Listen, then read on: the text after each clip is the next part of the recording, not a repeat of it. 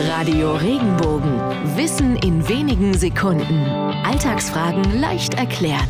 Warum wird man bei einem Betrug übers Ohr gehauen? Diese Redewendung hat ihren Ursprung im Fechtsport und bedeutete früher jemandem mit der Waffe am Kopf oberhalb der Ohren treffen. Dabei wird dem Gegner aus der Defensive heraus mit einem gezielten Hieb übers Ohr geschlagen. Der schmerzhafte Schlag über die Ohrlinie gilt in der Fechtkunst als äußerst unfein und unverschämt, erfordert aber auch ein Mindestmaß an Geschicklichkeit, sodass dem Empfänger der Redewendung heute auch etwas Anerkennung zuteil wird.